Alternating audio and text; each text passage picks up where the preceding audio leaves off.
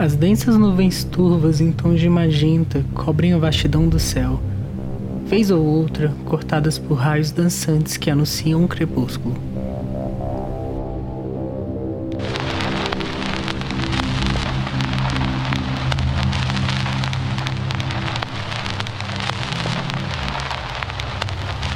O ruído radiofônico que até então havia se tornado parte do ambiente, como as nuvens, é cortado pela inquietude das trombetas do programa Patriota.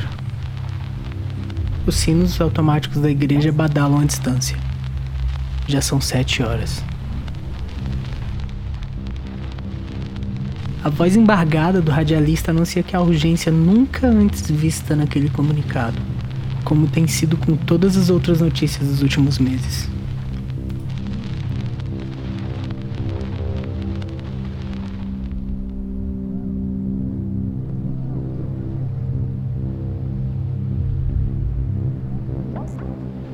Reservada ao alcance de olhos elétricos e lentes poderosas bem treinadas, onde trombetas ufanistas não ecoam e brados nacionalistas não têm nenhum efeito urgente, o corpo metálico começa a ser bombardeado por ondas de rádio saídas de poderosas antenas em estações desérticas de todo o planeta.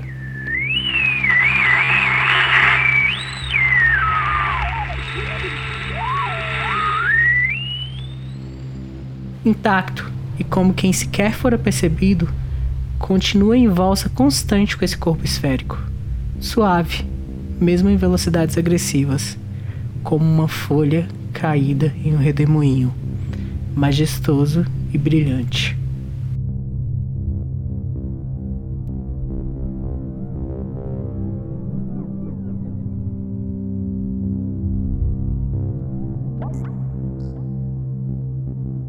As mais diversas autoridades seguram em suas mãos as mais poderosas chaves para a devastação nuclear.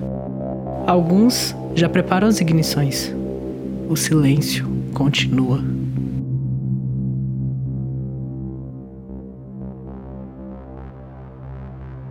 Assessores se tornam atletas de maratona em corridas incansáveis de um lado para o outro.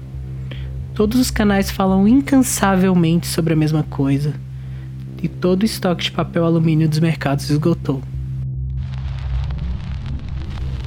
Intacto, você continua sua dança com o planeta.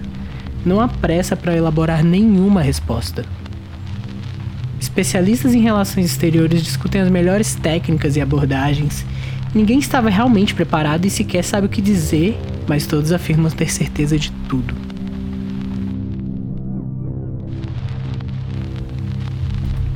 Os debates dos especialistas são frequentemente cortados por vozes da rua que, como a trombeta dos rádios anunciando urgência, clamam o apocalipse. Essas vozes também afirmam ter toda a certeza do mundo.